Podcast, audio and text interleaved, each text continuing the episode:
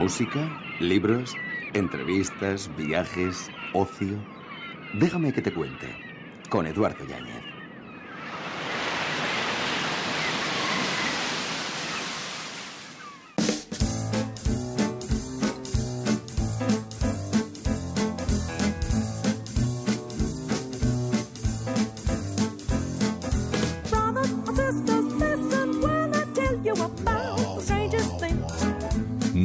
Demasiado tarde para llegar a ser quien podrías haber sido. George Eliot.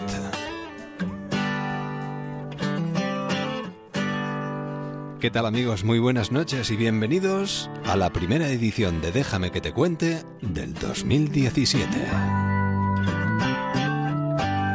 Feliz año. Tiempo de radio a partir de ahora y hasta las once y media, diez y media en Canarias.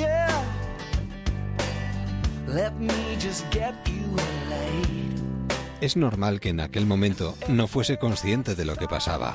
Estaba cansado, mucho, presa de un agotamiento que se concentraba hasta la contractura en mis cervicales después de tantas horas de tensión, de pie tanto tiempo, acelerado y con taquicardias, esforzándome por controlar la ansiedad y no gritar y pedirles a todos que se fueran y me dejasen en paz.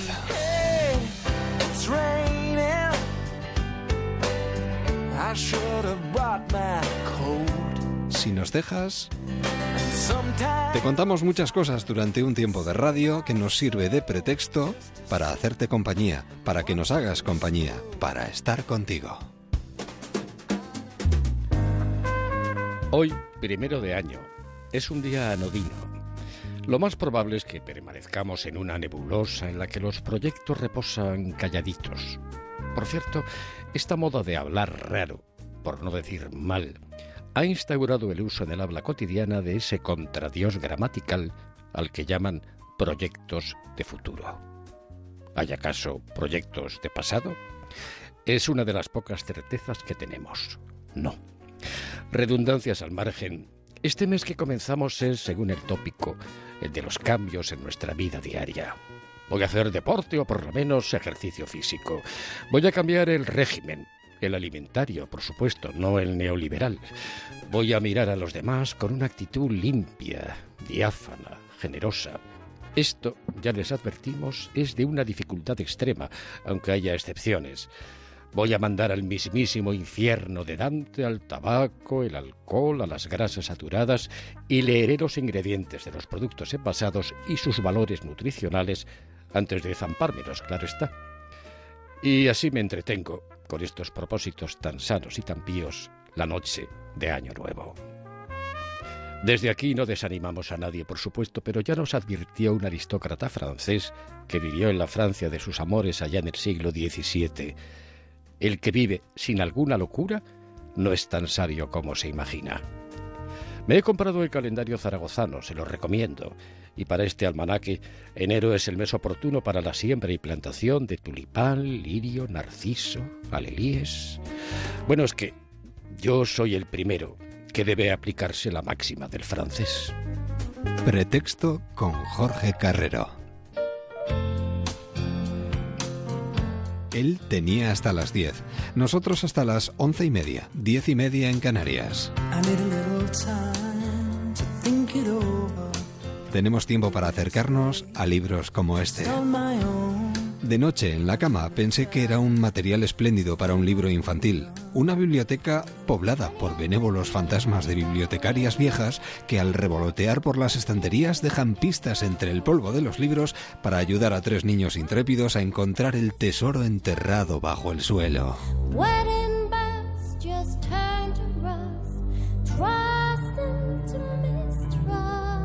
Déjame que te cuente en Onda Cero. Las palabras fundan el mundo. De palabras vamos a hablar durante los próximos minutos. También pueden destruirlo. Las palabras y la forma en que se transmiten. Por eso puede haber, así lo he oído cientos de veces, murmullos que producen agujeros en el pecho en los que se quedan para incubar alguna forma de gozo y palabras que nos llegan y nos matan literalmente. Eso es lo que escribe uno de los personajes de Tienes hasta las 10 de Francisco Castro. Y este texto podría seguir leyéndolo porque me encanta, la verdad.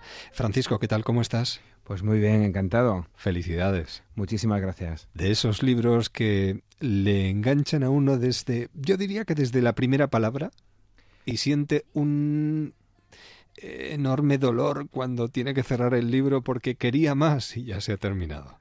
Pues ojalá que sea eso. Está escrito con esa, con esa vocación y de momento, pues es lo que todo el mundo está transmitiendo, ¿no? Quería, quería precisamente eso, atraparte, pegarte ahí en el, en el sillón y que no puedas eh, dejar de leer hasta el final. Tienes hasta, bueno, eres un poco pirata tú también, ¿no?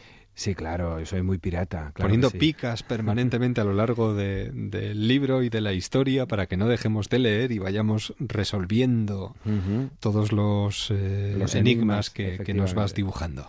Sí, de hecho, el, ahora que dices lo de pirata, me acabo de, dar cuenta de que el libro es como una especie de plano del tesoro, ¿no? Hay un, hay un tesoro al final de, de toda la investigación y lo que hace uno de los protagonistas, el, concretamente el padre del, del protagonista, es eh, darle ese mapa del tesoro, darle todas esas pistas para, bueno, como un pirata, irlo guiando para que finalmente llegue hacia, hacia el cofre deseado.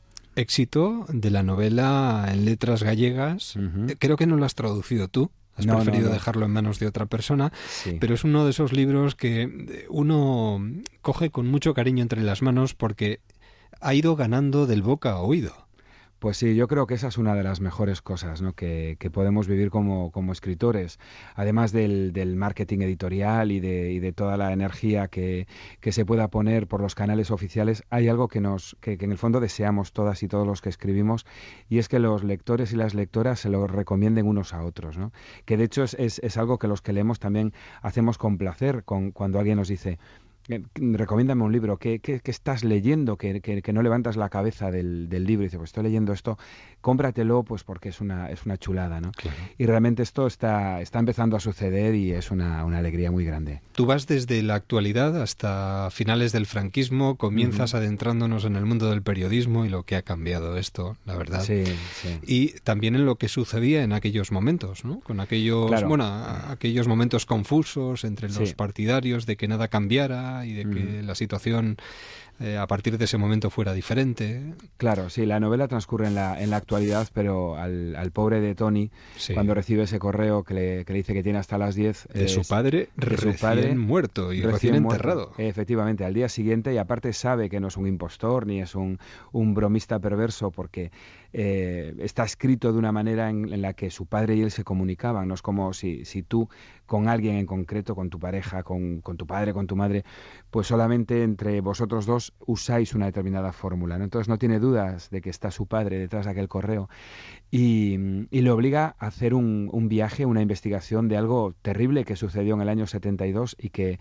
su padre, que era un, un periodista importantísimo, mm, pese a su importancia, a su relevancia, no pudo contar. No pudo contar porque el régimen todavía estaba muy fuerte y aparte, como bien acabas de decir, había partidarios de que no se acabase. ¿no? La, novela quiere hacerle un homenaje a esos periodistas que se jugaban literalmente la vida porque podían aparecer, eh, bueno, podían sufrir terribles accidentes ¿no? y pasarles cualquier cosa o los podían matar civilmente quitándoles su derecho a ejercer la profesión. Y sin embargo, pese a eso, pues como podían y entre líneas, eh, ponían su, su trabajo y su, y su, buen oficio al servicio de, de los que querían que, que, todo cambiase y se convirtiese esto en un lugar normal. Es que las tijeras de la censura estaban muy afiladas. Las tijeras de la censura siempre están muy afiladas, hoy sigue habiéndola, pero en aquel momento era, eran afiladas y eran evidentes y, y eran muy agresivas y por lo tanto, eh, si ya hoy en día pues todo el mundo se tiene que medir muy mucho, aunque la censura sea más sutil y más civilina,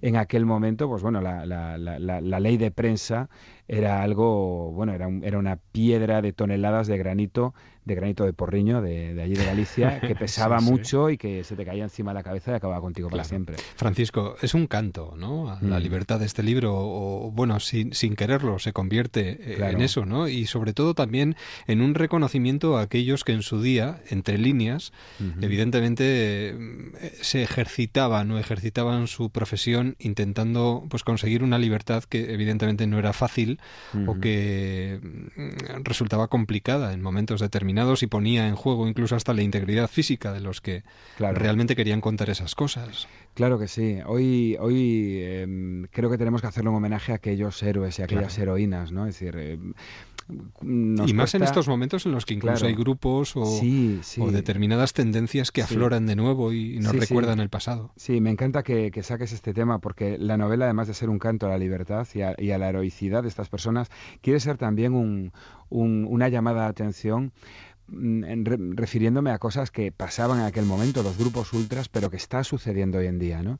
Estoy realmente, eh, la palabra es preocupado y atónito viendo cómo la vieja Europa eh, consciente, porque mm, creo que le costaría relativamente poco a, Europa acabar con esto, eh, consciente que en países como Suecia, como Holanda, como el Reino Unido, como Alemania, como Hungría, como Bulgaria, los grupos ultras, los grupos neonazis, Grecia, estén eh, subiendo como están subiendo, ya tengan cotas de poder y, nos amenacen con realmente, bueno, resucitar determinado tipo de cuestiones que creíamos que después de la terrible experiencia de la Segunda Guerra Mundial ya estaban superadas. Me preocupa eso y me preocupa escuchar a ciertos analistas relacionar esto con la inmigración. El problema no es la inmigración, esto hay que decirlo con total claridad, el problema no es la inmigración, el problema son los nazis. el, problema no es que alguien eh, quiera venir a vivir aquí buscando un futuro mejor. Yo vengo de un país, Galicia, que es un país de migrantes, y España, en general el Estado español, es un lugar donde siempre la gente se ha tenido que ir a buscar las uvas fuera. Es gente esta que nos viene ahora que escapa además de las guerras. Y la Declaración Universal de los Derechos Humanos dice que todo el mundo tiene derecho a vivir donde le dé la gana, documentado y que si uno llega sin, sin papeles, el Estado le tiene que facilitar esa documentación. El problema es que haya neonazis, el problema es que haya ultras, el problema es que lo estemos consintiendo. Parece como que no hemos aprendido absolutamente nada. En la novela también se habla de ello, sí y de amor y de esos amores incluso, esos grandes amores que van contra las convenciones. Exacto. Bueno, historias que sucedieron y están sucediendo en la actualidad en cientos de lugares del mundo y sobre todo la pasión por la literatura, que se transmite desde la primera hasta la última palabra. Exacto, sí, pues estoy maravillado, de verdad, porque está todo eso ahí. Quiere ser todo eso, una novela de intriga, pero no una novela, digamos, tetrabric de usar y tirar y que una vez que termina ya se te fue todo, ¿no? Hay reflexiones sobre el amor, sobre el amor grande, el amor con A grande, sobre el amor más allá de la, de la convención y de la apariencia, ese canto a la libertad del que antes hablábamos y el, y el amor por los grandes libros y por la literatura en nuestras vidas, ¿no? Para los que quieren sentir una muy buena lectura. Francisco, nuestra más entera enhorabuena y que nos encontremos prontito con el siguiente trabajo. Pues ojalá que sí. Muchísimas gracias por acogerme también en, aquí en Onda Cero. Un abrazo. Hasta pronto. Adiós.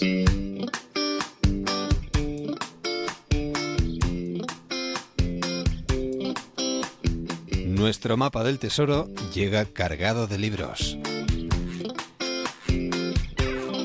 En nuestra vida diaria debemos ver que no es la felicidad lo que nos hace agradecidos, sino que es ser agradecidos lo que hace la felicidad. Déjame que te cuente. En un Cero con Eduardo Yáñez. Música. Nos acercamos al mundo de la música durante unos minutos y lo vamos a hacer además hablando de una orquesta y no de una orquesta cualquiera, la Orquesta de Instrumentos Reciclados de Cateura de Paraguay que actúa estos días en España con dos conciertos importantes, el del Cursal y el del Teatro Real, al que queremos invitar y animar a acudir a todo el mundo. Y de ello vamos a hablar precisamente con la gerente de comunicación de Ecoembes, que es Elena López. Elena, ¿qué tal? ¿Cómo estás? Bueno, feliz Navidad. Vaya Feliz Navidad. Vaya por delante la felicitación de, de, la Navidad de estas fechas y eh, los mejores deseos para el nuevo año. Eso es, igualmente. Que llegan con buenos sonidos, con sonidos diferentes, con una orquesta distinta, esta de Cateura, que va a estar entre nosotros estos días. Pues sí, con una, con sonidos muy especiales, los que hacen, los que salen de estos instrumentos que fabrican eh, de material reciclado, ¿no? Pues de los bidones o de las latas que estos jóvenes, estos niños que vienen de Cateura, que está en Asunción, en Paraguay, eh, fabrican con lo que encuentran en el vertedero en el que se encuentra el barrio en el que, en el que ellos viven y con el que hacen música y van concienciando sobre la importancia de dar unas segundas oportunidades, no solo a través del reciclaje, sino cómo la música también puede ser una poderosa herramienta para cambiar la vida de las personas. Hablamos de niños y jóvenes en riesgo de exclusión social que viven en ese barrio marginal, sobre un vertedero además, a las afueras de Asunción y que tocan su música con instrumentos fabricados a partir de materiales de desecho. La verdad es que algunos de, esos materiales rescatados además del propio basurero. Así es. Eh, Fabio Chávez, que es el director de, de la orquesta, fue a trabajar al vertedero pues para intentar dar una solución ambiental al, al problema ¿no? de los residuos y los desechos que hay allí, pero se encontró con un problema mayor, ¿no? el de estos niños pues que viven en unas condiciones muy muy complicadas, pues rodeados de, de basura y él, que es un apasionado de la música, pensó que, qué mejor forma de intentar inculcarles la pasión por la música y utilizar aquello que tenían alrededor porque no tienen dinero para tener ¿no? y poder comprar instrumentos, pues poder fabricarlos. Y bueno, pues fue creando pequeñas maravillas pues violonchelos, violines, bandurrias hechas todas pues con lápiz, con bidones, con cables, tenedores. Es, es, impresionante y además suenan muy bien. Bueno, actúan el 2 de enero en el Palacio de Congresos del Cursal, el auditorio del Cursal, y luego se van directamente ya el, el próximo día 4, si no me equivoco, al Teatro Real de, de Madrid. Eh, para Ecoembes, imagino además, tú como eh, gerente de comunicación, es algo muy importante, porque tras conocer eh, a la orquesta, habéis creado esta iniciativa en España que está llamando muchísimo la atención. Elena. Eso es. sí, nosotros descubrimos a la Orquesta Cateura hace cuatro años y decidimos traerla a España porque nos parecía un proyecto maravilloso. Y una vez aquí, eh, al primer concierto acudió Su Majestad la Reina y la verdad es que nos, nos preguntó que por qué no hacíamos un, no nos lanzó el reto de por qué no hacíamos un proyecto parecido en España. Es verdad que la situación aquí pues no es igual que la de los niños que viven allí, pero también hay mucha gente que necesita que necesita de la ayuda de los demás, ¿no? Y montamos el proyecto de la música del reciclaje con un centro de, de menores de acogida que está en, en Pozuelo, Villapaz, y con un colegio en la zona de Vallecas, el Núñez de Arena, eh, pues con niños con distintas situaciones, pero con situaciones implicadas también. Y bueno, pues les damos clases de música, hemos montado una pequeña orquesta y de hecho ellos, eh, estos niños, nuestros niños de la música reciclaje, tocarán también tres canciones en el Teatro Real junto con la orquesta de Cateura, ¿no? Que para ellos pues es un, pues fíjate, subirte a un escenario como es el Teatro Real, ¿no? Ahí tocar tres canciones va a ser maravilloso. Eso es algo, algo muy, especial, claro, como para no. Y además demostráis, ¿no? Que la música y el reciclaje eh, se pueden eh, dar la mano y de ello surgir proyectos de superación personal y de esperanza de cara al futuro como, como este, que me parece algo que hay que subrayar.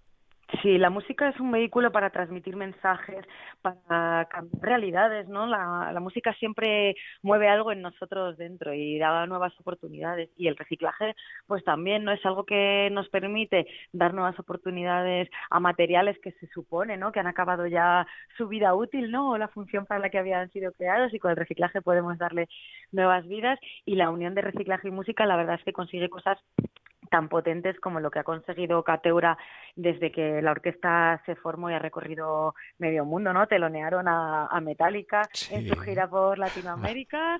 Aquí, bueno, aquí van aquí han tocado con artistas pues como Ael, como este año van a tocar con, en el en el Teatro Real con Manuel Carrasco, en el Cursal con Miquel Erenchun y con el Orfeón Donostiarra, o sea que van siempre acompañados y les da la oportunidad de acompañarse con grandes artistas que además también nos ayudan a seguir concienciando y lanzando el mensaje ¿no? de que es importante eh, pues dar una segunda oportunidad y dar nuevas oportunidades tanto a las personas ¿no? como a los objetos y por lo tanto a nuestro planeta. Y déjame añadir una cosita más, Elena, que yo creo que también es importante. Con el dinero obtenido en la recaudación de los conciertos que se ofrecieron las navidades pasadas en España, la Fundación eh, pudo construir viviendas para cuatro familias de cuatro miembros de la orquesta.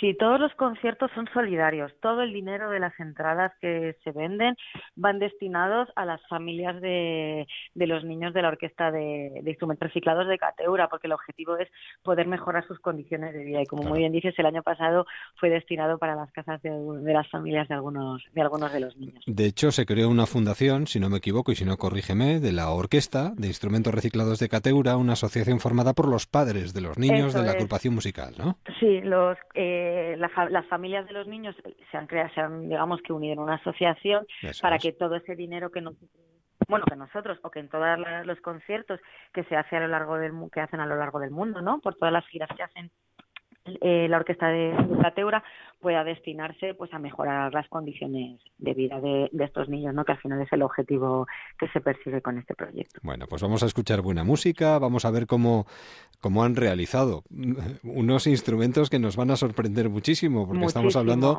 de bidones, cubiertos, cajas de cereales, latas, envases de leche o bandejas de horno, por, poner algún ejemplo. Sí, ¿eh? tuberías, moneda, bueno, es, es espectacular. Yo de verdad invito a todo el mundo a verlo. Además hacemos una pequeña exposición muy pequeñita, pero en la entrada de tanto del Teatro Real como del Cursal para que la gente que quiera ir a escuchar los conciertos también pueda ver antes de cerca, ¿no? Cómo son cómo son los instrumentos que van a escuchar a continuar. Esas flautas, violonchelos, violines, tambores, maracas o saxofones diferentes a los que estamos acostumbrados a ver sobre los escenarios. Bueno, pues eh, nuestra recomendación eh, para el día 2 y para el día 4. El 2 en el Cursal, lo recuerdo, y el día 4 en el Teatro Real de Madrid. La Orquesta de Instrumentos Reciclados de Cateura de Paraguay. Y llega de la mano, en este caso, de Ecoembes. Y nos lo ha contado Elena López, que es la gerente de comunicación. Elena, pues muchísimas gracias por compartir unos minutos de radio con nosotros. Muchísimas gracias a vosotros. Y nosotros mañana estaremos en el Cursal, o sea que aprovecharemos uno de estos conciertos y espero que nuestros oyentes aprovechen el que tengan más cerca. Gracias, feliz año y que podamos volver a charlar, ¿de acuerdo? Feliz año, hasta luego. Un saludo, hasta la próxima.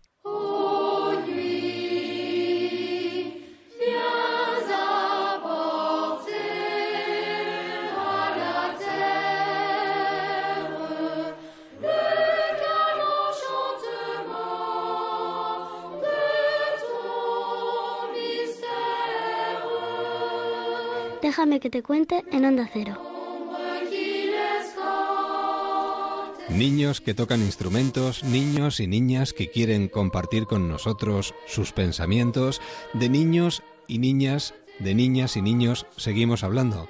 Niñas y niños es un libro que trae bajo el brazo a Ingeru Mayor y que es un trabajo en conjunto con muchos que han hecho posible que esto se convierta en una realidad. Y Aingeru comparte unos minutos con nosotros aquí en los micrófonos de Onda Cero. Aingeru, ¿qué tal? Buenas noches, bienvenido.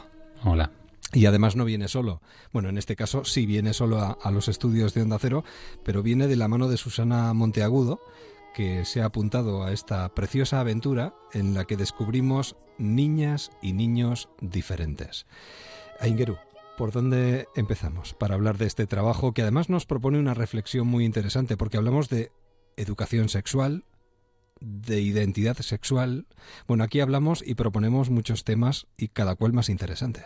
Sí, en, este libro, en Niñas y Niños, eh, presentamos, bueno, es un libro de fotografías y de relatos de vida en el que aparecen 27 niñas y niños en el que de alguna manera les hemos dado el micrófono a, ellos y a ellas para que nos hablen de sí mismos, nos cuentan de sus, de sus vidas y de sus experiencias y lo que conseguimos es un crisol, un puzzle en el que podemos ver que cada niña es niña a su manera, que cada niño es niño a su manera, lo que nos va a posibilitar reflexionar y seguramente nos va a remover eh, muchos de nuestros cimientos o nuestras estructuras mentales porque nos va a posibilitar reflexionar sobre qué significa ser niño, qué significa ser niña, cómo se puede ser de muchas maneras y van a aparecer desde las palabras sencillas de, estos peques, cuestiones como la identidad sexual, cuestiones como la orientación del deseo, cuestiones como los gustos por vestirse de una manera o de otra, los juegos que tienen.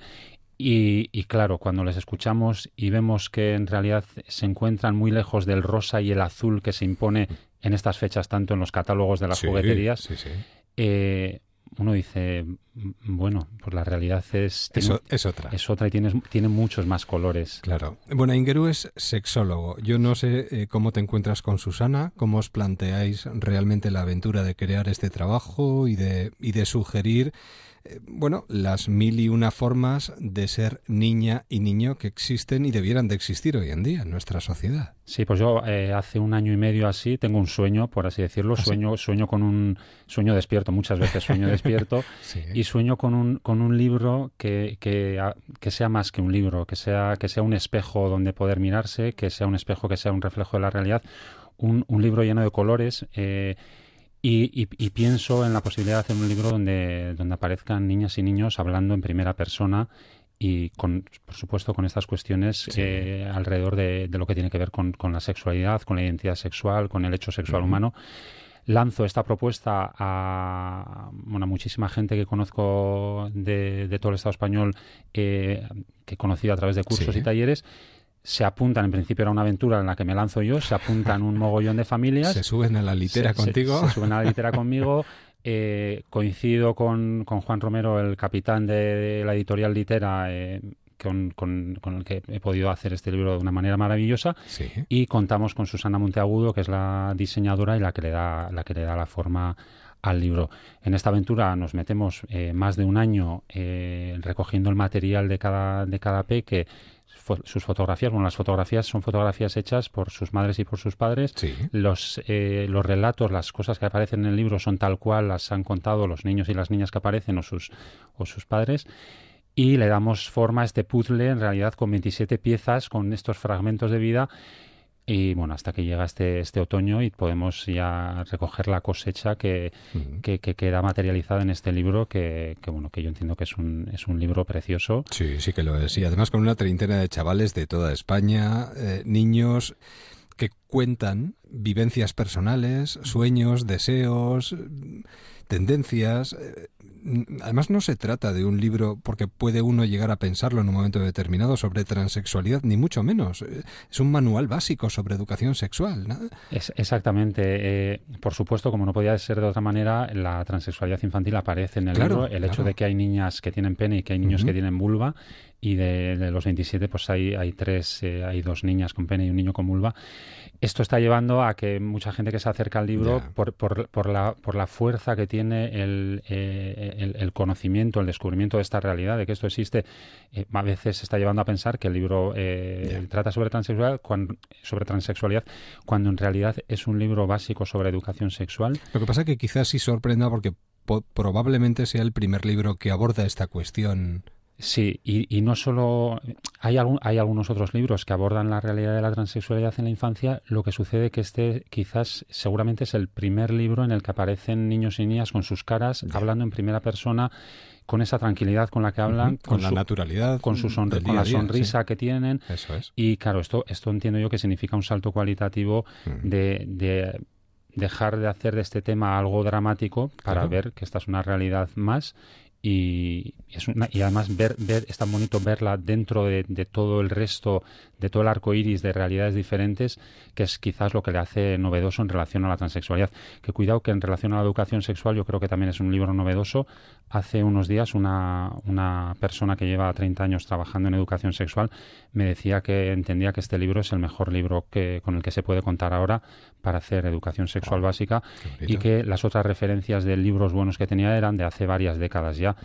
Eh, bueno, reflexión que a mí me la hacían llegar y yo me, alegraba mucho. Hombre, la sociedad va cambiando también y los niños de ahora pues no son como los niños de hace 20 o 30 años, ¿no? Además yo creo que también aportáis una necesidad, que es la de reflexionar sobre la diversidad sexual en la infancia. Sí. Que quizás es algo sobre lo que reflexionamos poco, ¿no? Sí, yo creo que reflexionamos poco, actuamos mucho además por encima de ella, muchas veces como una pisonadora. Y además por convencionalismos. Sí, sí, y entonces pues a los niños se, les regalan balones y camiones y a las niñas se regalan vestidos de princesa. Hombre, la propia sociedad también a veces nos impone, ¿no? Una forma, no, debiera de ser así, o no debiéramos dejarnos llevar, pero, a veces... Sí, sí, sí, se imponen socialmente, se imponen una serie de roles, de maneras, de formas, de juguetes, de y cuidado que los niños y las niñas que quieren eh, salirse de estas imposiciones porque sus gustos y sus maneras van por otro lado, sufren estas imposiciones y, tienen que realizar un esfuerzo increíble para poder ser quien, quien verdaderamente son. Y muchos de ellos no, no, eh, pueden serlo. En el libro aparece un niño, por ejemplo, que, le gustan los vestidos y, usa faldas y se pone y se maquilla. Y, y, a mí me encanta que este niño aparezca en el libro porque seguramente sea uno de los pocos niños que puede vivir así porque en su casa se lo, lo han hecho posible y hay muchísimos niños que querrían, que les encantaría poder ponerse faldas o maquillarse o porque en realidad maquillarse, ¿quién dice que es una cosa de niñas? o que jugar a fútbol es una cosa de niños. Candela, una de las protagonistas del libro, dice en voz alta una reflexión suya porque a ella como a ella le gusta hacer eh, circo y andar en trapecios, le, le dice muchas veces que hace cosas de niños y ella se siente muy molesta y lo que ella dice, y estas son sus palabras, no hay cosas de niñas ni cosas de niños. Hombre, lo deseable es que cada niño tome el camino que quiere y que los padres o profesores estemos ahí, les ayudemos, ¿no? Les, acompañemos. O les acompañemos en, ese, en ese camino. Lo que pasa es que a veces es muy complicado. Sí, Nos empeñamos en marcarles el camino y en decirles cómo tienen que hacer las cosas Claro. Y lo, y eh, lo que pasa que haciendo, diciéndoles cómo tienen que hacer las cosas, ellos dejan de poder hacer las cosas a su manera y dejan de poder Además, esto no es una cuestión banal, porque dejan de poder desplegar sus alas al máximo de su esplendor, dejan de poder ser quien, quien auténticamente podrían ser si les posibilitásemos que, que así fuese. Bueno, déjame recordar, estamos en Onda Cero hablando con Aingeru Mayor, eh, es el autor de este trabajo junto con Susana Monteagudo, Niñas y Niños, la editorial es Litera, y la verdad es que es un trabajo fantástico que nos anima a reflexionar sobre este tema. ¿Por qué es tan difícil educar en la diversidad, Aingeru? Pues porque seguramente eh, a la mayoría lo diferente nos da miedo lo que no conocemos nos da miedo y seguramente la manera que, actuamos cuando algo nos da miedo es negarlo y, quitarlo del medio.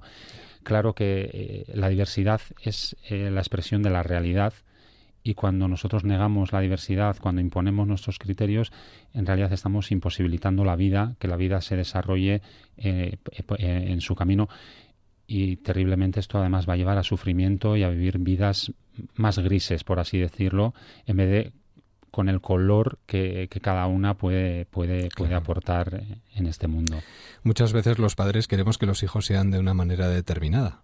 Sí. O de una determinada manera y lo bonito es que cada uno sea lo que quiera y pueda ser y nosotros estemos ahí acompañándoles en esa aventura. Hay un detalle de una de las niñas que participa en, en este trabajo que dice, he salido en este libro porque quiero que la gente sepa que hay niñas con pene y niños con vulva. No quiero que se metan con ellos y mucho menos que se burlen. Claro, y este, bueno, para mí es el gran acto de generosidad que han hecho los 27 peques que participan en el libro, apareciendo y poniendo su, su relato de vida, poniendo su, su, imagen, van a posibilitar este crisol de, de diferentes maneras de ser y van a posibilitar seguramente lo que expresa esta niña, el que se pueda comprender que cada niño, cada niña es diferente, hay algunas diferencias que a veces nos llaman más la atención y entonces pensamos en términos de, ah, mira, pues ese o esa es diferente cuando todos y todas somos diferentes y cuidado que yo esto lo pongo en valor porque creo justamente que la diferencia es lo que nos hace ser atractivos, ser bellos y entiendo que es el mejor, eh, uno de los tesoros más bellos que, que compartimos los seres humanos, que, que somos irrepetibles, que en realidad somos sujetos en peligro de extinción y por lo tanto bellos y, admirables y, fantásticos. Totalmente. Además, nunca tenemos que ver en la diferencia un problema y a veces el error es ese, ¿no?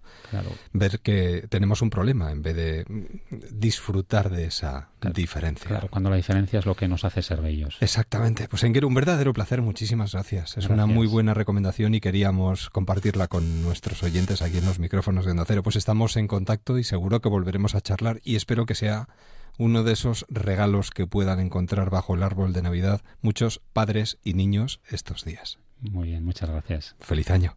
Igualmente. Déjame que te cuente, quédate en onda cero. Acabamos diciembre por todo lo alto. Y todo gracias a ti. Antena 3, líder en el mes de diciembre. Gracias a todos.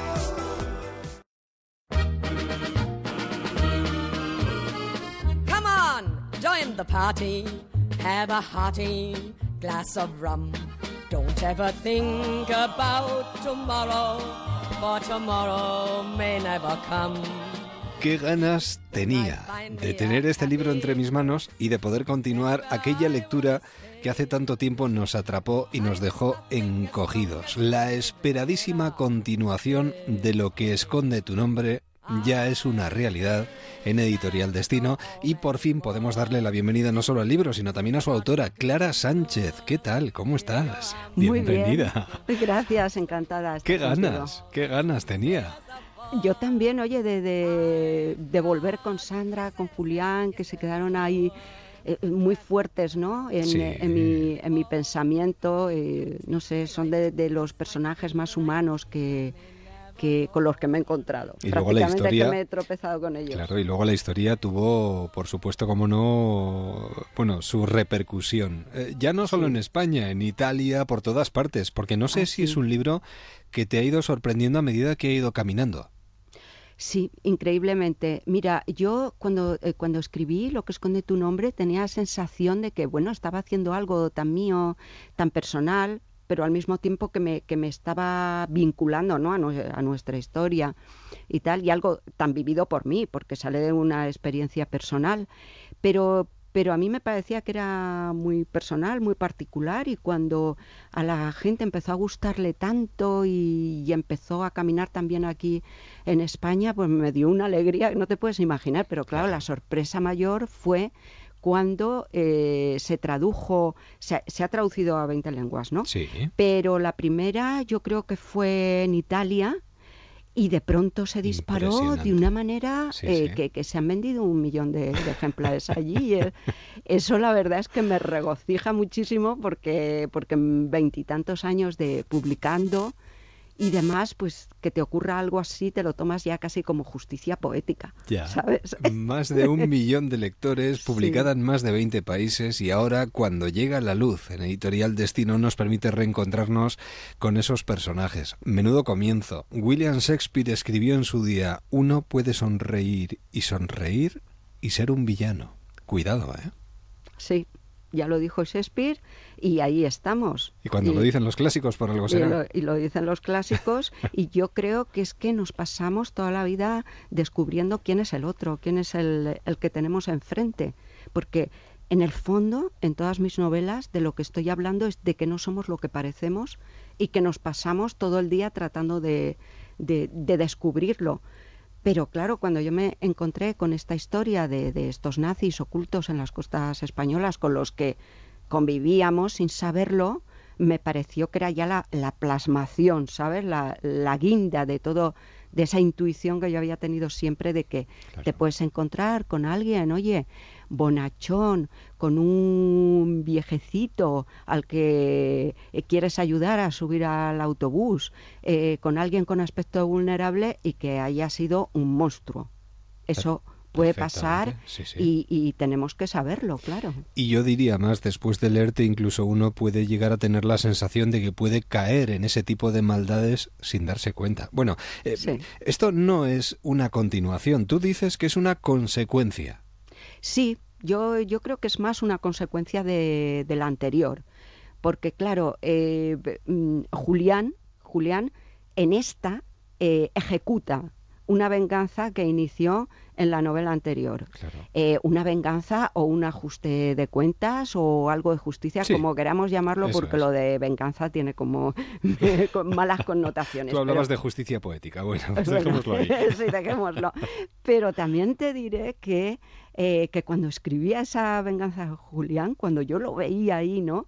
Machacando al, carnicero y haciendo lo que hacía y luego con otros, y luego con otros, eh, he disfrutado muchísimo. Yo creo que también me estaba contaminando de todo ese ambiente pues no sé, de, de, de, víctimas y verdugos y a lo mejor desahogándome yo también como una personalmente. Bola de nieve, sí, sí. Sí, a, Pensando en se lo merece. Ellos han hecho cosas mucho peores, sí, sí. Sí, y bueno, hay un momento en que es o tú o yo, ¿no? Claro. Y, y, en desventaja para Julián, que es un hombre mayor, eh, que ha sufrido y bueno, no lo voy a justificar. No, no, no. Que ya lo era el lector lo que pasa. Y luego también es una consecuencia porque claro, en, en la novela anterior veíamos a estos viejos nazis pero ya alrededor de ellos a unos cachorros que se alimentaban de su ideología, de su, de su fanatismo, que los, mm, que los tomaban como, como referentes y líderes.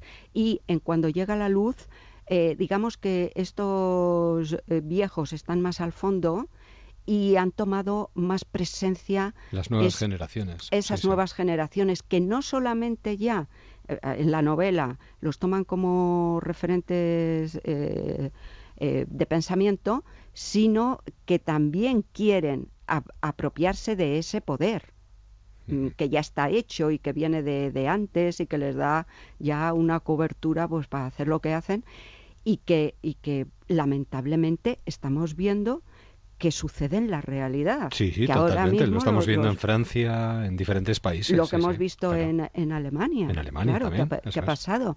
Que se están haciendo fuertes estos grupos eh, neonazis y de ultraderecha.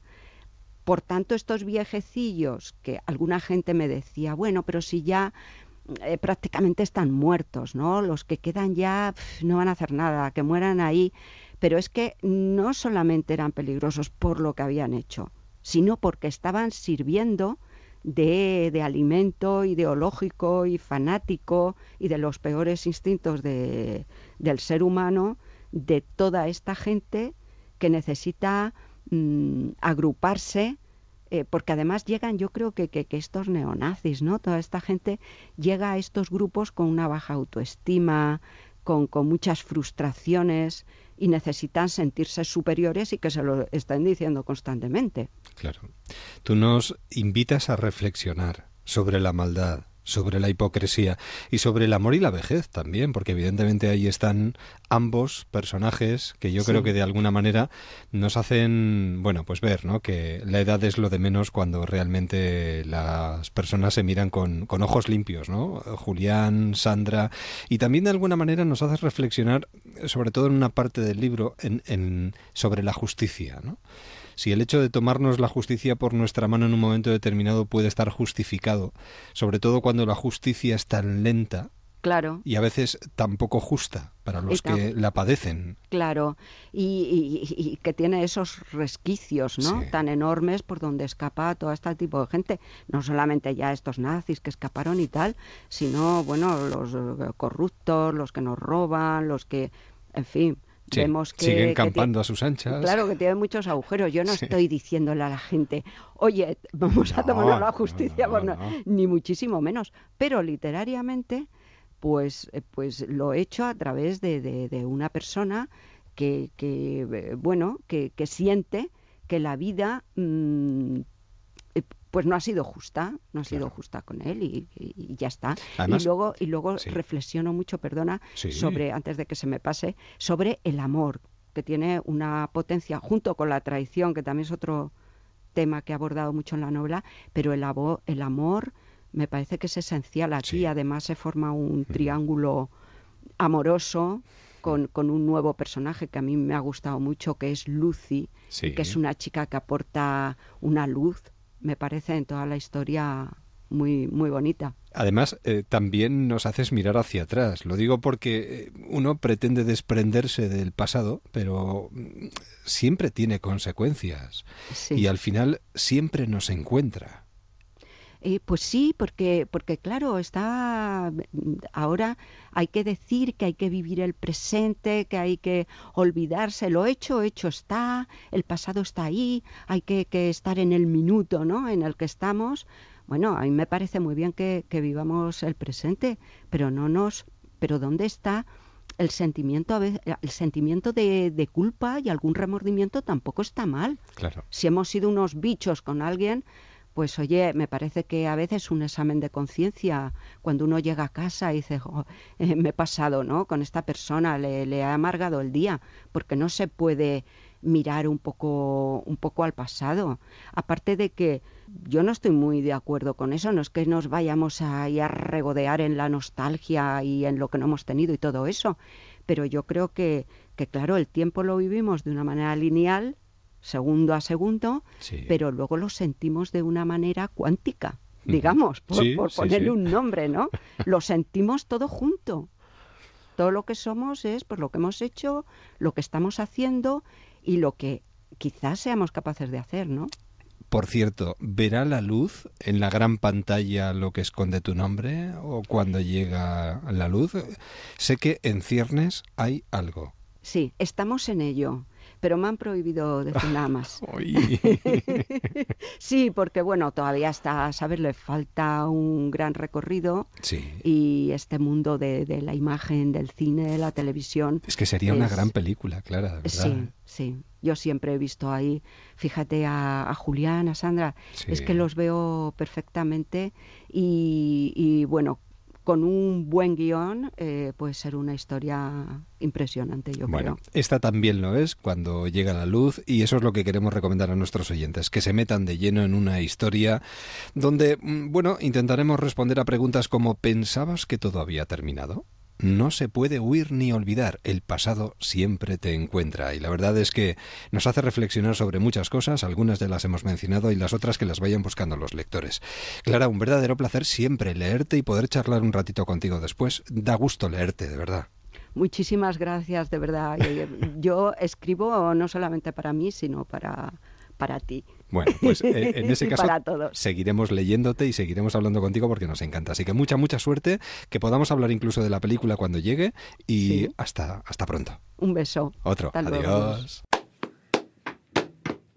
Deja, deja que te cuente cómo mola Onda Cero. Deja, deja que te cuente cómo mola Onda Cero. Deja que te ¿Qué sería de nuestra vida si no tuviésemos el coraje de intentar nada? Vincent Van Gogh.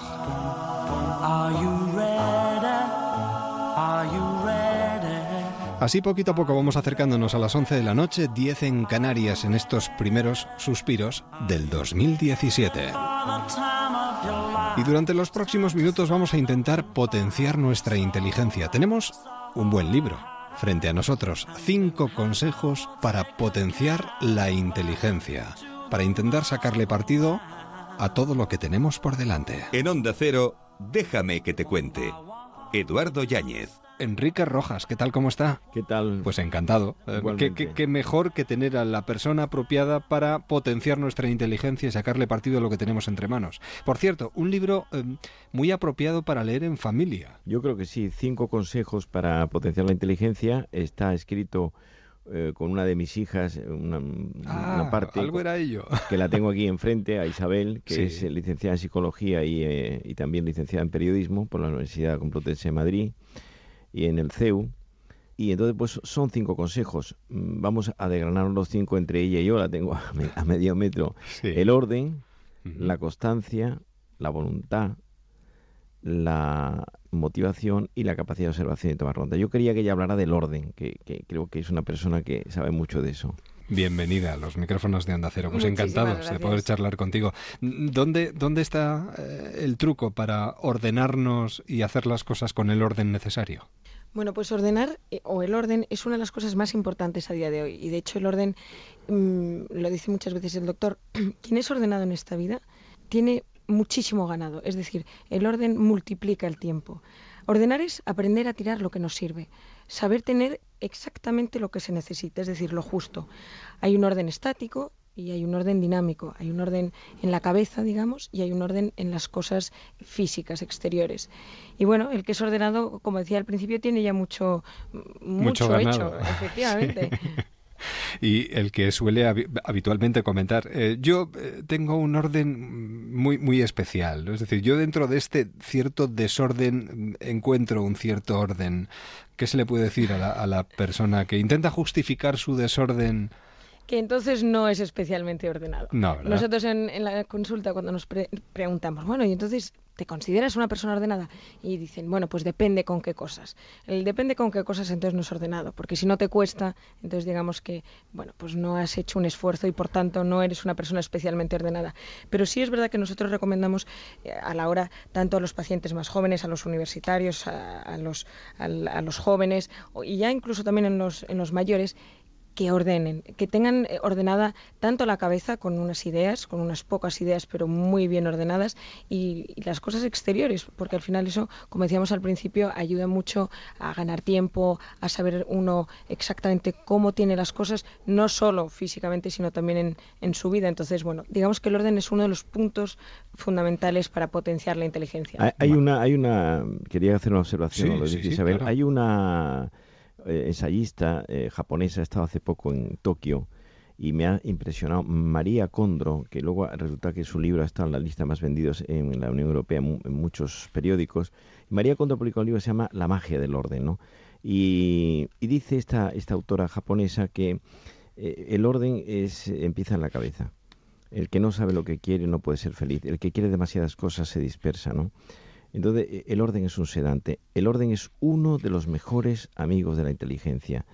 Eh, por ejemplo, incluso el saber muchas cosas de forma desordenada, pues las cosas están desperdigadas en el escenario mental, ¿no? O sea, y el orden es un sedante, o sea, eh, una gente, una persona desordenada, pues tiene ansiedad, desasosiego, quiere muchas cosas, no sabe aceptar las, las limitaciones o el fracaso en este tema o en el otro. Es decir, eh, la sombra del ciprés es alargada, el orden se abre en abanico y la constancia, que es el segundo. Bueno, la constancia es la perseverancia en las cosas pequeñas que uno lleva por delante, ¿no? Hay una anécdota que cuento en el libro que es que un periodista japonés le preguntó a Miró, el gran eh, pintor español de vanguardia, que pintaba en el suelo y pintaba muchas cosas a la vez, le preguntó, eh, maestro, ¿cuál es la clave del éxito de su pintura?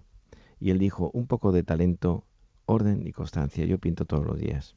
Saber esperar, saber continuar. Efectivamente saber precisamente cuando tenemos que seguir caminando, saber detenernos en el camino. Es un síntoma muy importante la constancia de una persona madura, ¿no? El inconstante es una persona que empieza muchas cosas y no acaba ninguna y luego se queja de que no llega a esto ni a lo otro, ¿no? Por lo tanto, eh, la constancia es disciplina, ¿no? Es la, metodología de repetir las mismas cosas, ¿no? Los escolásticos decían una cosa muy interesante, eh, decían la virtud es el arte de orar bien, ¿no? Es, bueno, pues el, hábito, ¿no? Somos animales de hábitos. Los hábitos buenos producen valores y los hábitos malos producen vicios. Claro.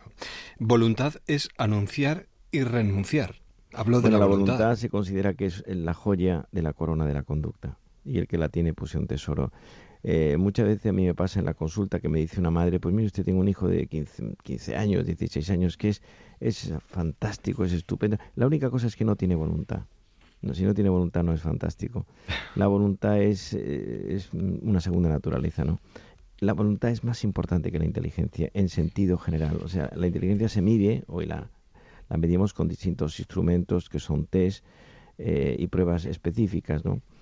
Pues bien, una persona que tiene una voluntad fuerte, sólida, compacta, consistente, pétrea, llega mucho más lejos que una persona inteligente, porque la inteligente se confía en sus posibilidades y en cambio la persona que tiene voluntad se pega al día a día de lo que tiene que hacer. Claro. Griley decía, el maestro que intenta enseñar sin inspirar en el alumno el deseo de aprender está tratando de forjar un hierro frío. La motivación también es fundamental. Y hoy en día se habla mucho precisamente de ello en el mundo de la enseñanza. Efectivamente, la motivación es uno de los, de los cinco componentes. De hecho, una de mis hermanas, Marian Rojas, ha escrito parte de, o ha escrito sobre la motivación. Y es una de, los, de las cosas más importantes a día de hoy, porque sin motivación, bueno, pues digamos que no se consigue, no se consigue nada. Uno de los problemas que tenemos hoy en el siglo XXI es que empezamos muchas cosas, nos motivan muchas cosas de primeras, pero no terminamos ninguna fruto también de la, de la inconstancia de la que hemos hablado anteriormente, pero la motivación es decir, quiero conseguirlo. Y quiero conseguirlo pase lo que pase, llueve, truene. Y es todos los días, poco a poco, todos los días. Y bueno, para ello también tenemos que tener eh, la voluntad de la que también hablábamos. Por eso decimos que estos cinco, cinco componentes hay que trabajarlos eh, todos al mismo tiempo, digamos. y luego el quinto y último, la capacidad de observación y de tomar nota. No es lo mismo ver que mirar, evidentemente. Eso Por ejemplo, el otro día, en la semana pasada, tuvimos una exposición en, la, en Caixa Forum de Madrid, en la antigua estación de Delicias. Sí que se ha tirado y, se, y Caixa, la Caixa tiene en este momento el primer banco de España. Ya no es el Santander ni el BBV porque tienen el 70% de los activos financieros fuera de España. La primera entidad bancaria en España es la Caixa, una entidad catalana que en Madrid tiene mil oficinas. Bueno, pues estuvimos en Caixa Forum y éramos unas 100 personas en una visita privada a los impresionistas. Eh, eran tres grupos. Bueno, en el grupo que yo estaba solo tomaba nota una de mis hijas y yo. Tenemos una libreta, nada, nadie apunta nada. si uno no apunta nada, no toma nota de nada, salvo tiene una memoria mm, extraordinaria, lo cual no suele ser frecuente, las cosas se diluyen, se pasan y nadie sabe, pues estuvimos viendo pinturas de Renoir, de Monet, de Manet, de Camille Pissarro, eh, es decir, y luego terminó con una, con una pequeña batida de la pintura de vanguardia que nace, que arranca con Vasily Kandinsky, ¿no? Bueno, yo iba apuntando cosas, el profesor que teníamos, un chico joven de unos treinta y tantos años, estupendo. Yo le, le iba preguntando, y bueno, que cuando eh, mm, este eh, pintor ruso, eh, Kandinsky, empezó a pintar, le dije estaba loco, había perdido la cabeza. Era unos cuadros una, figurativos, una cosa así. Cuando Miró pintaba mm, colas de periódicos en París en los años 40, la gente decía que Miró estaba, estaba de psiquiatra, ¿no? Hoy vale más un cuadro de Miró que un, que un Velázquez, ¿no? Bueno, y tomar nota de qué pasó. Mm, por ejemplo, Picasso, Picasso, había algún Picasso en, en la exposición que vimos y el, el chico que nos lo enseñaba, que, era impresionante, que sabía, es que era, era un portento, dijo, eh, bueno, Picasso estaba mal de la cabeza. Dice, porque dos de sus mujeres se suicidaron. Yo creo, yo estaba a medio metro de él y que soy psiquiatra, pues, pues no iba a interrumpir, decir, sí, le voy a decir la enfermedad de Picasso, que era un genio y eh, tenía un trastorno de la personalidad, ¿no? Bueno, iba, era impresionante, nadie apuntaba nada, ¿no? Yo hace poco estaba en una conferencia en París y, vi un letrero en el frontispicio de uno de los sitios donde estábamos viendo una ópera. Nil difficile volenti, apunté enseguida. Nada es difícil en voluntad, ¿no? Apuntar las cosas, ¿no? Esto mm, en la universidad es, brutal. El alumno que va a clase y toma apuntes tiene el curso aprobado ya si además estudia tal y la, saca sobresaliente, ¿no? Y la gente no toma apuntes y tal. Y esto es una forma de descuidar igual que la lectura. Haría una observación final. La lectura es a la inteligencia lo que el ejercicio físico es al cuerpo.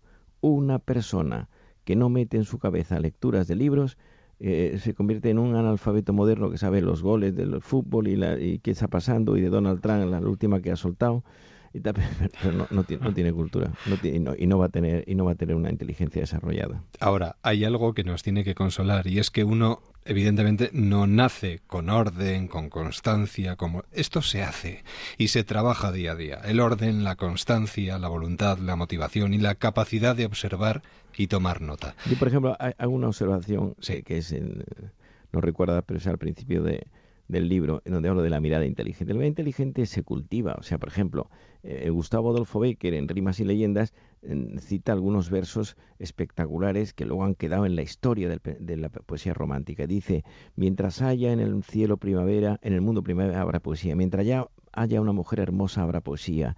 Mientras dos almas puedan verse fundidas en un beso habrá poesía. Bueno, esto es una genialidad, pero que Lope de Vega eh, en el siglo XVI, uno de los grandes poetas del siglo de oro, dice, viene ahora a la memoria el último terceto de un soneto que se llama eh, Varios efectos del amor, dice Lope de Vega, dar la vida y el alma un desengaño, beber veneno por licor suave, creer que un cielo en un infierno cabe. Esto es amor, quien lo probó lo sabe. Saber expresar eh, en el lenguaje verbal y en el no verbal y en el epistolar un sentimiento que se escapa, que, se, que, es el amor que está ahí y que realmente, pues, si una persona está cultivada, pues es mucho más que una grosera o gruesa que no ha leído un libro en su vida porque está pegada a la televisión y a las redes sociales. Enrique Rojas, cinco consejos para potenciar la inteligencia, junto a Isabel Rojas y Marian Rojas. Enrique, Isabel, ha sido un verdadero placer. Muchísimas gracias. Muchísimas Muchas gracias. Y lo trabajaremos. Muchísimas gracias. Hasta la próxima. Adiós. Déjame que te cuente.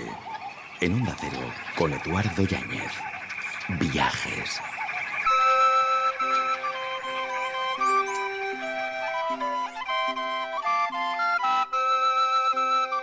Comenzamos año con muchas sugerencias, muchos libros encima de la mesa y exposiciones también a las que queremos acudir. Y para sugerir buenas exposiciones, que mejor que contar con nuestra colaboradora María José Noain. Marejo, buenas noches, bienvenida. Feliz año, ¿eh? Igualmente, eso lo ¿Eh? primero de todo, ¿verdad? Vaya por delante nuestra felicitación y nuestra recomendación de hoy porque nos invitas a visitar eh, ¿qué, exposición, dónde, cuéntanos. Se titula Los Pilares de Europa y la tenemos disponible hasta el 5 de febrero en el espacio CaixaForum de Madrid. Es una exposición que después ya han avisado los comisarios que va a rotar por otros puntos de, España, pero de momento a la capital madrileña madrileña para poder disfrutarla. Pues nos acercamos y que nos vamos a encontrar si vamos a verla. A ver. Es una exposición, eh, el nombre no sé si probablemente remita a los oyentes a Los Pilares de la Tierra, esa famosa novela de Ken Follett, y ahí ya nos da un poco el contexto en el que nos vamos a ubicar, que es la Edad Media. Una exposición hecha en colaboración con el British Museum, que aparte de grandes tesoros de la arqueología antigua, tiene una serie de excepcionales objetos sobre esta época y que ha prestado a CaixaForum para hacer esta exposición, que después, hasta un total de 260 piezas, se ha completado con algunos objetos también procedentes de museos españoles. Lo más interesante, por un lado, ver piezas de primera calidad, auténticas obras de arte, pero sobre todo, aparte de una museografía innovadora que presenta estos objetos, tener la oportunidad de reconsiderar un poquito el concepto de la Edad Media y replantearnos hasta qué punto fue una época tan oscura como siempre nos han contado o en realidad tuvo mucha más luz, mucha más arte y mucha más cultura de lo que habíamos creído habitualmente. Bueno, pues yo creo que es muy sugerente. Además está dividida en diferentes eh, zonas, por lo que veo, ¿no? Eso es, hasta un total de cinco. Comienza con la formación de Europa, ya que en la Edad Media mm, todos los países que conocemos hoy en día estaban divididos en pequeños reinos feudales que poco a poco fueron sufriendo una serie de transformaciones políticas hasta la creación de los estados ya en época moderna. Después dedica dos secciones a los dos grandes poderes de la época. Por un lado, esas pequeñas monarquías, el poder real representado por esos reyes feudales y por otro el poder eclesiástico, ¿no? La Iglesia como una eh, fuerza no solamente religiosa sino también política muy importante en aquella época. Para terminar con las dos últimas secciones que son por un lado la vida en la corte a través de pequeños objetos cotidianos dedicados a las élites que eran auténticas joyitas para terminar con la vida urbana y también explicar un poquito cómo se fueron configurando los primeros burgos medievales con importantes actividades comerciales que contribuirían también a la formación de Europa. Muy bien, y si tuvieras que destacar alguna pieza, yo estoy viendo por aquí, por ejemplo, las piezas de ajedrez de Lewis, que tienen una pinta... Hombre, no se puede jugar una partida de ajedrez con ellas, evidentemente. Ojalá nos dejaran, sería una partida de muchísimo nivel. Y tanto, y tanto. Es una de las piezas, de las muchas piezas que se pueden ver. Es una de las piezas estrellas eh, destacada directamente por los comisarios de la exposición, que realmente son al final quienes mejor conocen los contenidos. Podríamos destacar, eso es, una de esas pequeñas piezas del juego, juego de ajedrez de Lewis, eh, se localizó en Escocia, aunque en realidad se cree que era una pieza de artesanía fabricada en Noruega, en la zona de Escandinavia, datada en torno a la segunda mitad del siglo XII. Y fíjate qué curioso, tallada en un colmillo de marfil de morsa una materia prima muy poco habitual. En realidad esta pieza nos sirve por un lado para reconocer el refinamiento de las élites eh, de aquella época, ver que cultivaban el ocio a través de juegos tan emblemáticos como el ajedrez procedente de la India y también percibir ese refinamiento a través de la riqueza que tiene la talla, en la que en este caso concreto de la figura del rey vemos con todo lujo de detalles el trono, la corona o los ropajes que representaban la riqueza y el estatus de este personaje. Muy bien, y luego hay un también eh, que se destaca mucho ¿no? de esta exposición. También podríamos identificarlo como otra de las piezas estrella. Este es bastante más antiguo, data de finales del siglo VI, comienzos del siglo VII después de Cristo, realizado en plata dorada, pero también con incrustaciones de esas piedras semipreciosas que son los granates, vidrio azul y concha. Otra vez más escogemos este objeto como una muestra de refinamiento, del gusto por la ornamentación y la joyería que contribuyen a dar esa visión mucho más enriquecedora del mundo medieval de la que teníamos hasta este momento. Pues el broche de Bingham es otro de los que podemos ver, otra de las piezas que podemos ver en esta exposición. ¿Alguna cosita más? enfatizar un poco ese punto, ¿no? Siempre nos han presentado la Edad Media con una época que rompía totalmente con el mundo antiguo, se terminaba estrepitosamente, perdón, el Imperio Romano y accedíamos a una época oscura en la que no había manifestaciones culturales, eh, los únicos textos y libros estaban totalmente monopolizados por la Iglesia, una época eh, sucia en la que se producía un fenómeno de ruralización, las ciudades desaparecían y no era hasta el Renacimiento, hasta ya llegados al siglo XV, que otra vez Europa resurgía de sus cenizas y se convertía en una importante época cultural. Esta exposición responde a las nuevas corrientes historiográficas que nos demuestran que no fue así.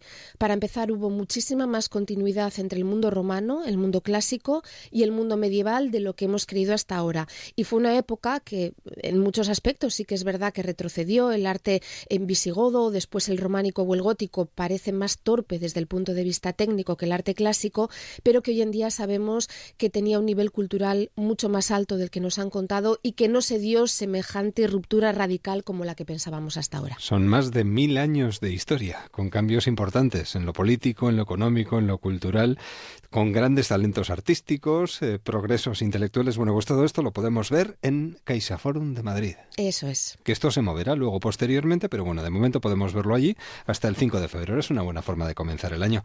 Pues los mejores deseos para este año que, que arrancamos, María. mismo para ti y para todos los oyentes. Y que podamos compartir muchos momentos de radio. Eso espero. Un, saludo. Beso, que vaya bien, adiós. ¿Cómo era aquella letra? no, no, no, no, eso empieza en fa. Déjame, déjame que, yo te, que yo te diga. No, no, no, no. No, no va por ahí. Déjame empieza. Déjame que, que yo te... No, no, no. Déjame, plantea, déjame seguro, déjame que, que, te lo plantee. Déjame que te lo que te lo explique, déjame, déjame, déjame que te lo cuente. Déjame que te lo cuente. Déjame que te lo cuente. Era esa. Era esa, qué bonito, ¿eh? Es una canción preciosa. Un día despertarás y no habrá más tiempo para hacer las cosas que siempre quisiste. Hazlas ahora. Paulo Coelho. Crazy. crazy for feeling so Así poquito a poco superamos la barrera de las 11 de la noche, de las 10 en Canarias. En cadena, en Onda Cero. Déjame que te cuente. En Onda Cero, con Eduardo Yáñez. Libros.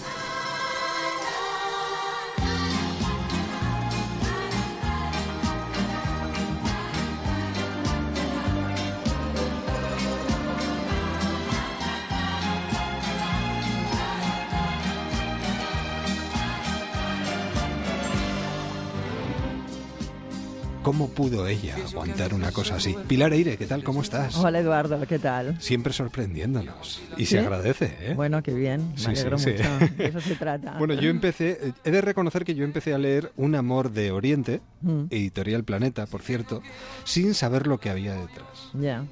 Porque luego una vez que te enteras de lo que hay detrás de todo esto, digamos que lo lees de otra manera.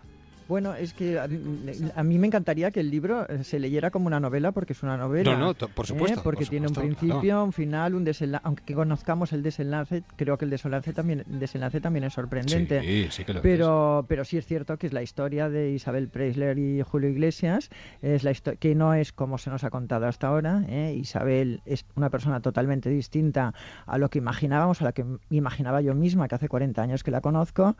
Julio Julio exactamente lo mismo y la historia de amor de ellos, su matrimonio también es distinto de lo que nos han contado y yo creo que por eso el libro sorprende y, pienso que a partir de ahora los vamos a ver de forma diferente. Totalmente. Es que claro, vas leyendo, vas leyendo y luego de repente, bueno, o te enteras o realmente ya incides en todo ello y lees el resto del libro de otra manera y entiendes muchas más cosas también, ¿no? Bueno, es que ellos a pesar de que son personas muy públicas, la verdad es que la verdad es que aunque sean personas muy públicas, son muy púdicas también con su vida. ¿eh? La verdad es que nunca hemos tenido eh, información veraz ni de primera mano de, de, lo que dicen. Ellos no han contado nunca, no han hablado nunca de sus sentimientos y por eso precisamente me costó mucho documentarme para el libro, ¿eh? porque la gente dice, bueno, es un libro que debe haber mucha información en las revistas. Es una época en que Isabel era muy poco conocida, incluso yo en algunos pies de foto he visto que decían Julio y su mujer Marta, o sea que, que no, no, era nada conocida en aquella época.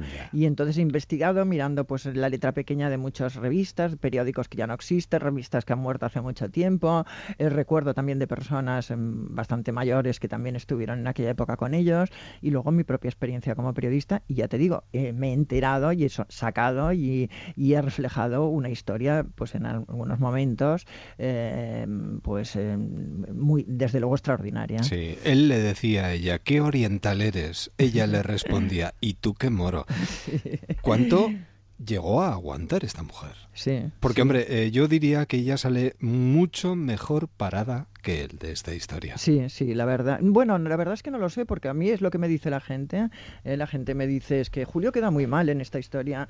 Y yo no creo bueno, que quede queda mal. Porque, diferentemente retratado. eh, queda, como, co- queda como es él. O sea, Sí. Julio es una persona que eh, únicamente le ha interesado su carrera, ¿eh? no le ha interesado nada más que su carrera, y creo que lo ha dicho varias veces. Ha sido un mal marido, él mismo lo ha dicho muchas veces. Ha sido un mal padre, también lo ha dicho muchas veces. Eh, de todas formas, si ha querido a alguien en la vida, ha sido a Isabel, porque tú piensas que cuando Isabel lo abandonó, eh, él cayó en una depresión tremenda. Bueno, de hecho, dio una rueda de prensa en Latinoamérica llorando. Exacto, que se puso a llorar, sí, sí, Sí, sí. sí. Él, bueno, estos, eh, los sentimientos que le inspiraban a Is- a Isabel eran fuertes, porque yo también explico una anécdota, algo, una historia muy bonita que le ocurrió en un hotel de México cuando no era famoso, cuando estaba ahí, iban hoteles de mala muerte llenos de chinches, de pulgas, te- tenían que desplazarse en unos autocares esos que llevaban gallinas en el techo, y, y- y bueno, y que la verdad es que no era, y para volver, para que le pagaran los billetes de vuelta, tenía que recurrir a los padres, y él una vez se peleó con Isabel en un hotel, ¿eh? tenía su representación, su la vez, la gala Sí, estelar sí, que sí. tenía en Ujú. México, se peleó antes mm, por un asunto de celos eh, con Isabel, se peleó en la habitación, tuvo que bajar a actuar, eh, empezó a cantar delante de la gente más rica, era la- una convención con los millonarios de, de México, la gente más importante que le podían contratar, que podía ahí triunfar del todo. Eh, empezó a cantar, eh, eh, Julio siempre dice, yo no canto en canto, pero en ese momento ni cantaba ni encantaba, y llegó un momento en que se paró, hizo parar a los músicos y dijo, yo les quiero explicar una cosa. Todo el mundo se calló, empezó a mirarles y dijo, no estoy dando lo mejor de mí mismo, lo estoy haciendo muy mal. Me acabo de pelear con mi mujer, estamos en viaje de novios, mi mujer está arriba llorando. Dice, y no tengo el corazón para cantar, pero sé que ustedes no tienen la culpa, han pagado mucho dinero para oírme y yo les aseguro que voy a entregarme a fondo por ustedes y también por ella. Y señaló el techo donde estaba ella durmiendo en la habitación. Bueno, la gente se puso en pie, asombrado. ¿eh? Además, eso, ese, esa llamada a los sentimientos en México, encima, que es un pueblo que vive a flor de piel, pues lo vivieron como un acontecimiento. Se pusieron todos de pie, empezaron a mover las servilletas, a aplaudir, a tirar flores al escenario. Y esa noche fue un triunfo Hombre, apoteósico de Isabel porque confesó esa debilidad. Y con esa caída de ojos que Hombre. siempre ha sabido utilizar Julio Iglesias. Sí, sí, sí, esa mirada de terciopelo que tú hablas con Totalmente. Julio y te quedas, bueno, ya le darías Todas todo. querían consolarle en aquella Todo, época. sí, sí, sí, sí. Él cuando era pequeño iba a las ca- casas de sus amigos y salían las hermanas, eh, cuando iba al colegio salían las hermanas y decían, oye, ese chico con esa mirada melancólica y esos ojos de terciopelo. Y la verdad es que sabía jugar muy bien con sus Sí, encantos. sí, sí. Lo mismo que Isabel, que Isabel ha tenido un buen maestro. Al final, Isabel también se ha convertido en un arma de seducción Totalmente. increíble. y la Totalmente. verdad es que Oye, cada ¿y uno su suegra realmente llegaba a odiarla tanto? Sí, porque la suegra, sí, porque ya sé, eh, y los padres, eh, era muy curioso, eh, Julio venía de un ambiente absolutamente conservador, de Sí. derechas, y entonces los, el, el padre, por una parte, le decían, en, en la mejor, en la mejor mm, tradición legionaria casi, le decía, aquí cuando se deja embarazada una chica hay que casarse con ella. Pero la madre era la típica Así que empieza decía- la novela, además. Exacto, pero la madre era la típica que le decía, no os dejéis embaucar por esas lagartonas, ¿eh? que se quedan embarazadas para que os caséis con ella. Eran las dos visiones de la misma, del mismo hecho. Claro. Y cuando fue Isabel con Julio a su casa a decir que se tenían que casar, que era el eufemismo que entonces se utilizaba para decir que estabas embarazada, pues la verdad es que Charo pensó que, que ya habían pescado a su Julito, a su Julito del alma, a su, a su joya más preciada, que le había mm, pescado esa, esa, esa oriental, eh, y a partir de ahí empezó a llamarla la China. El nombre de la China en realidad se lo puso ella. Claro. ¿Alguno de los dos ha tenido mm, la deferencia de hablar contigo después de haberlo leído? Toda- Bueno, gracias Bueno, por Julio, la deferencia. Claro, Ju- Julio, eh, yo mm, creo que no llegará a leerlo. Eh, Si acaso le llegará algún titular y puede que te lo comente, Bueno, pero Julio nada no es más. un gran intelectual, ¿eh? por mucho que diga que he estado leyendo todos los libros de Vargas Llosa. La verdad es que tenemos, los que lo conocemos, tenemos serias dudas de que sea cierto. Yo creo que leyó Papillón aquel libro en su momento y no volvió a leer nada más. Pero, Es pero que vaya un- comienzo. pero es muy, sí, pero es muy listo, la verdad es que sí, es cierto que es muy listo. Y, y sí, yo creo que los dos lo leerán, porque los dos saben lo que cuenta su imagen y, están pendientes de, ella, por mucho que Isabel también diga que no lee nada sobre lo que se escribe sobre ella. Yo sé que también lee, se preocupa, sufre, se enfada, o sea, todo lo hace la intimidad, pero es una persona que no es fría en absoluto. Ya lo vemos en el libro, que no es fría en absoluto, que tiene, eh, ya no te digo desde el punto de vista sexual únicamente, sino también como, eh, como persona, tiene sus arranques, nosotros la tenemos mm. por calculadora, una mujer interesada, y, y, bueno, por ejemplo, yo en el libro explico que ella abandonó a Julio cuando Julio acababa de comprar un, a cobrar un talón de 69 millones de dólares en aquella época. No es el dinero lo que la ha movido realmente, ¿no? Era su contrato con la CBS. Y ella, a pesar de él, le prometió, oye, nos iremos a San Francisco, empezaremos de nuevo, te juro que te voy a ser fiel, estaremos con nuestros hijos, tendremos más hijos, viviremos como príncipes. Y ella, primero, estuvo a punto de ceder porque era una chica joven y también es cierto que también era quería quería mantener su familia y luego se dio cuenta de que Julio sería el mismo en San Francisco, en Madrid y en, eh, y en Tudela, en todas partes y decidió abandonarlo. Así creció y cambió nuestra protagonista porque vamos viendo precisamente ese cambio que se va produciendo en ella. Bueno, ella sufrió una evolución tremenda. ellos además de tener ellos tuvieron sus tres hijos, los tres hijos que todos conocemos y tuvieron un cuarto hijo que fue Isabel Preisler tal como la conocemos ahora. Pues desde aquí animamos a todo el mundo a que disfruten de esta lectura y de esta pasión entre dos personas que se encuentran y desencuentran a lo largo de esta historia. Pilar Eire, un amor de Oriente.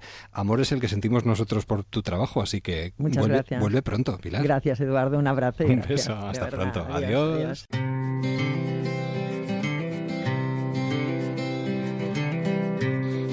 Navidades déjame que te cuente en Onda Cero que el blanco sea blanco, que el negro sea negro, que uno y uno sean dos, porque exactos son los números. Depende. Que aquí estamos de prestado, que hoy el cielo está nublado. Uno nace y luego muere, este cuento se ha acabado.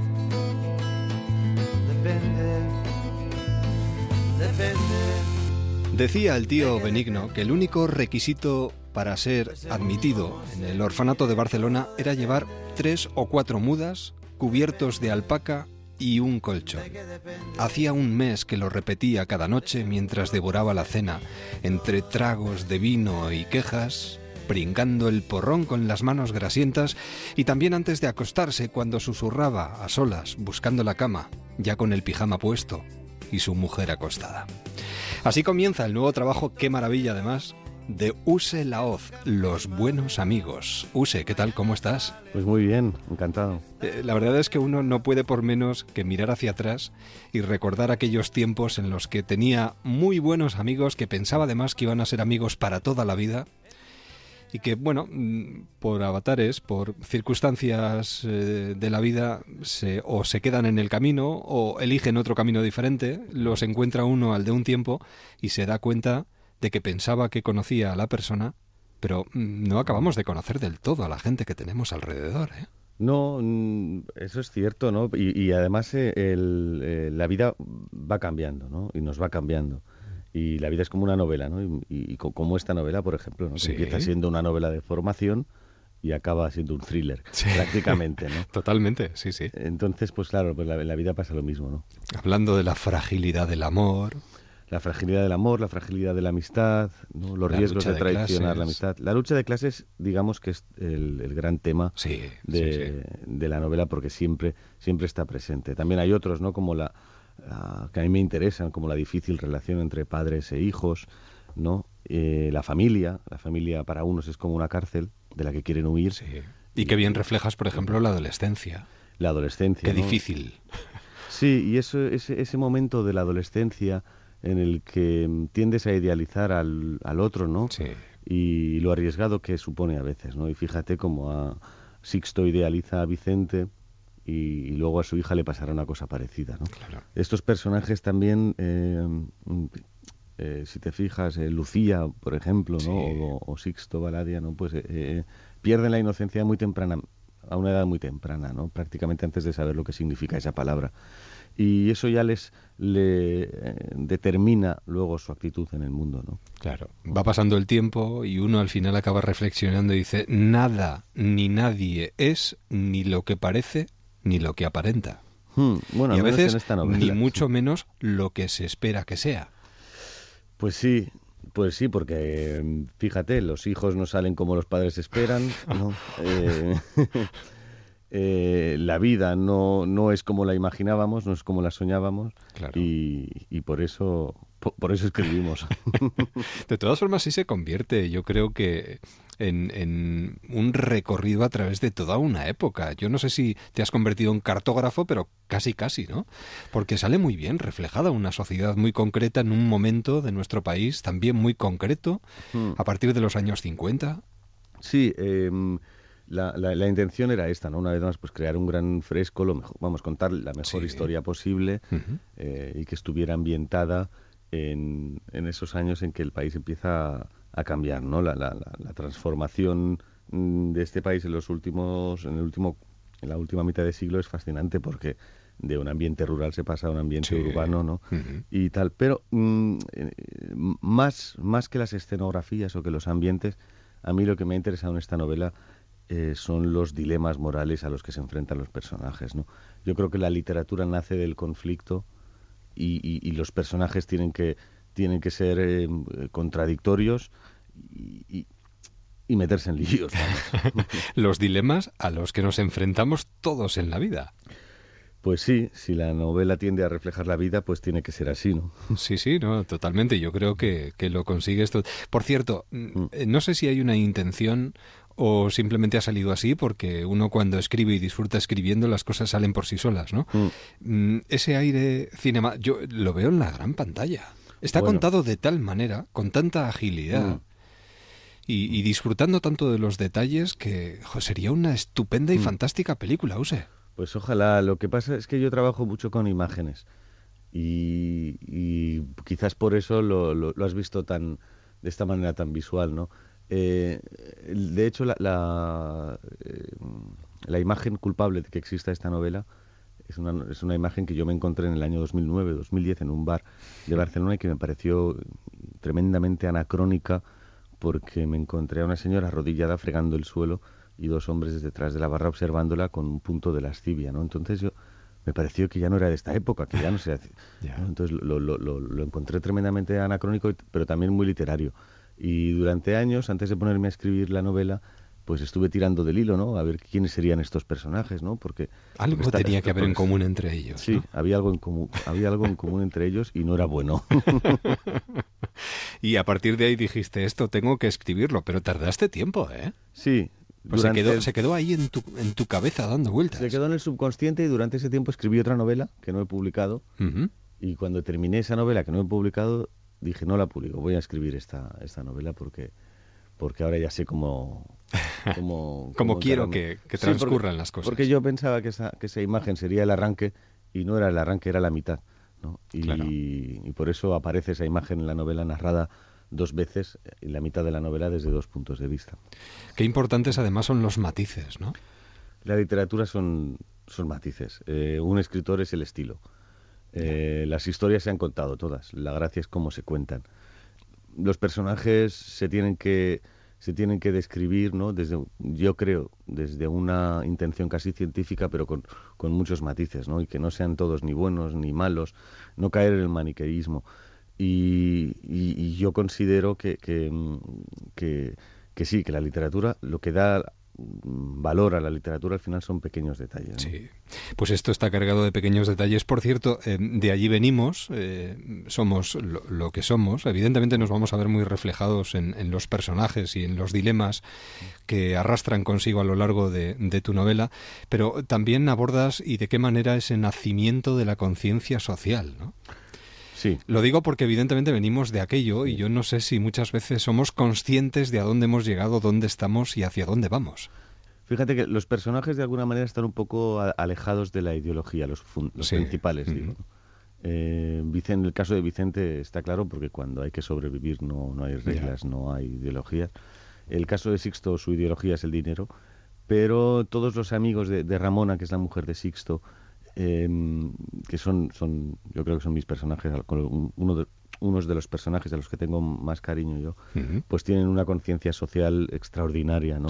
Y en los años 70 hicieron muchísimas cosas, ¿no? Toda esta gente, ¿no? Y, incluso esos curas, ¿no? Tan progresistas que aparecen en la novela, ¿no? Y, ese nacimiento de la conciencia social intencionado en la novela está, em, está ahí para que Sixto se haga preguntas, ¿no? Mm.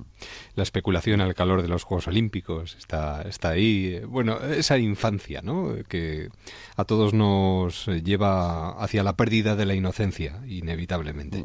Los buenos amigos, bueno, podríamos hablar largo y tendido. Los buenos amigos que lo lean, que se acerquen a la librería, que pregunten por la editorial Destino y por el último trabajo de Use Laoz, porque nos invita a sentarnos al lado de los protagonistas y a lanzarnos directamente en ese columpio hacia quién sabe hacia dónde. Vamos a, dejarnos mecer y la verdad es que merece muchísimo la pena. Use, un verdadero placer. Muchísimas gracias. Muchas gracias. Y hasta pronto. ¿eh? Hasta la próxima. Adiós. Vente conmigo y haremos. Vente conmigo y haremos. Y una nos meteremos. Si a estas horas de la noche. ¿Y te acuerdas cuánto pusiste? Marta Robles me dice vende conmigo, yo automáticamente lo dejo todo y me voy con ella, y no solo con ella, me voy con ella, me voy con Alba, me voy con Alicia y me voy con Rosera, donde ellas me... Vamos, no tienen más que señalarme el camino. Marta, buenas noches. Buenas noches, ¿qué tal? ¿Cómo estás? Pues eh, con envidia de no poder estar con vosotras. Porque la verdad es que sois muy buena compañía y encima sonáis maravillosamente bien. Esto tiene mucha amiga, ¿eh? Muchas gracias. Sí, mucha amiga desde luego que sí que tiene. Las migas. Además que, bueno, eh, estáis cautivando a todo el mundo. No me diga. Sí. Nosotras no sabemos porque como vamos haciendo, vamos haciendo, pero yo qué sé. Estados Unidos, Canadá, ah, Jamaica. Cuba. Bueno, y ahora en España. Yo creo que va a ser un 2017 en el que se va a hablar mucho de vosotras, estoy convencido. Pues eso esperamos, la verdad, porque llevamos mucho tiempo sin grabar discos y sí que hemos hecho muchos conciertos, como decías, acabamos de volver de, volver de una gira de cinco semanas por, por todos estos países, hemos hecho 18 conciertos. Entonces, hemos estado tocando mucho, pero teníamos muchas ganas por fin de grabar y sobre todo de sacar el, el trabajo, ¿no? Y, entonces ahora pues queremos que, se entere todo el mundo. Estamos ya con la gira que se va a hacer en 2017, que empezamos en enero. Y ahora lo que queremos es eso, que venga la gente a los conciertos y por supuesto que todo el mundo escuche el disco porque yo creo, no es porque sea nuestro, ¿no? Que como los niños, sino que no, que yo creo que es muy bonito. Pero es que os entendéis muy bien. Alba canta como Los Ángeles y luego tú te pones a tocar la guitarra. Alicia también contigo, las dos, ambas. Y Rosera el violín y la verdad es que uno directamente no se tiene la sensación de que está cabalgando entre las nubes, directamente. Muchas gracias. Bueno, ahí sí que nos entendemos muy bien musicalmente, también nos entendemos muy bien personalmente y estamos pasando un momento muy bonito como, como banda y también personal porque esta oportunidad que tenemos no de, de, mostrar este trabajo tan chulo y sobre todo que con la producción que hemos contado de José Mi Carmona, el equipo que tenemos alrededor, pues la verdad es que estamos muy agradecidas de todo lo que nos está pasando. Bueno, ¿quién nos lo iba a decir? Porque claro, que a uno le respalde Josemi o Miguel, eh, pues eh, yo creo que eso es importante, o que quieran estar ahí con vosotras, ¿no? Totalmente. Uno nunca sabe, ¿no? Que si la gente conoce, bueno, sí, ¿no? Conoces tu trabajo, ¿no? En el caso de ellos no teníamos mucha idea, ¿no? Y cuando nos, nos atrevimos a preguntarle a Josemi, porque fuimos nosotras directamente que lo llamamos, pues era un poco con, con el miedo este de pensar, ¿le va a gustar la idea? ¿No? ¿Nos conoce? Y la verdad es que él estaba encantado, ¿no? De, de participar en el trabajo y con Miguel pasó igual. Lo de Miguel fue una colaboración a última hora y, y bueno, pasamos un día precioso con él viendo cómo grababa la voz una y otra vez porque no, que lo voy a hacer otra vez, sino con mucha con muchísimo cariño, la verdad es que ha sido muy bonito este esta experiencia con ellos dos. Bueno, pues muchos se llevarán un trocito de turrón a la boca o se llevarán, bueno, cualquiera de esos múltiples manjares que vemos en, en, muchas de nuestras mesas estos días de Navidades, pero lo mejor son unas buenas migas sonando como estas, además. Además, ellas tienen una particularidad y es que tienen los ojos grandes. Y como tienen los ojos grandes, en cuanto te dicen vente conmigo, tú te vas. vayas a un patio viejo, vayas de noche, vayas. Me da igual. ni contigo ni sin ti. Y déjalos que digan lo que digan. Es igual. Un verdadero placer, de verdad, desearos. No sé si vives de una forma muy especial, eh, Marta, las Navidades. Las cuatro lo hacemos porque ninguna vive en la ciudad donde vive su familia. Entonces, claro, estas fechas son para irnos a casa y ver a nuestros padres, a nuestros sobrinos, hermanos y, y por eso lo vivo especial, porque yo hace muchos años que no vivo en Sevilla y, y claro, me quiero juntar con mi gente. Y sale, sales, eh, bueno, sales con la guitarra, vas con la guitarra a todas partes. ¿La tocarás esta, estas fechas navideñas también? Sí. Vamos, yo es que tengo de hecho una guitarra en cada sitio donde voy de vez en ah, cuando. si no tengo una guitarra me, aburro, aunque los quiera mucho y eso, pero tampoco tanto como para estar sin tocar la guitarra. No, esto es una cosa que ya todos los guitarristas lo saben. Que va con uno.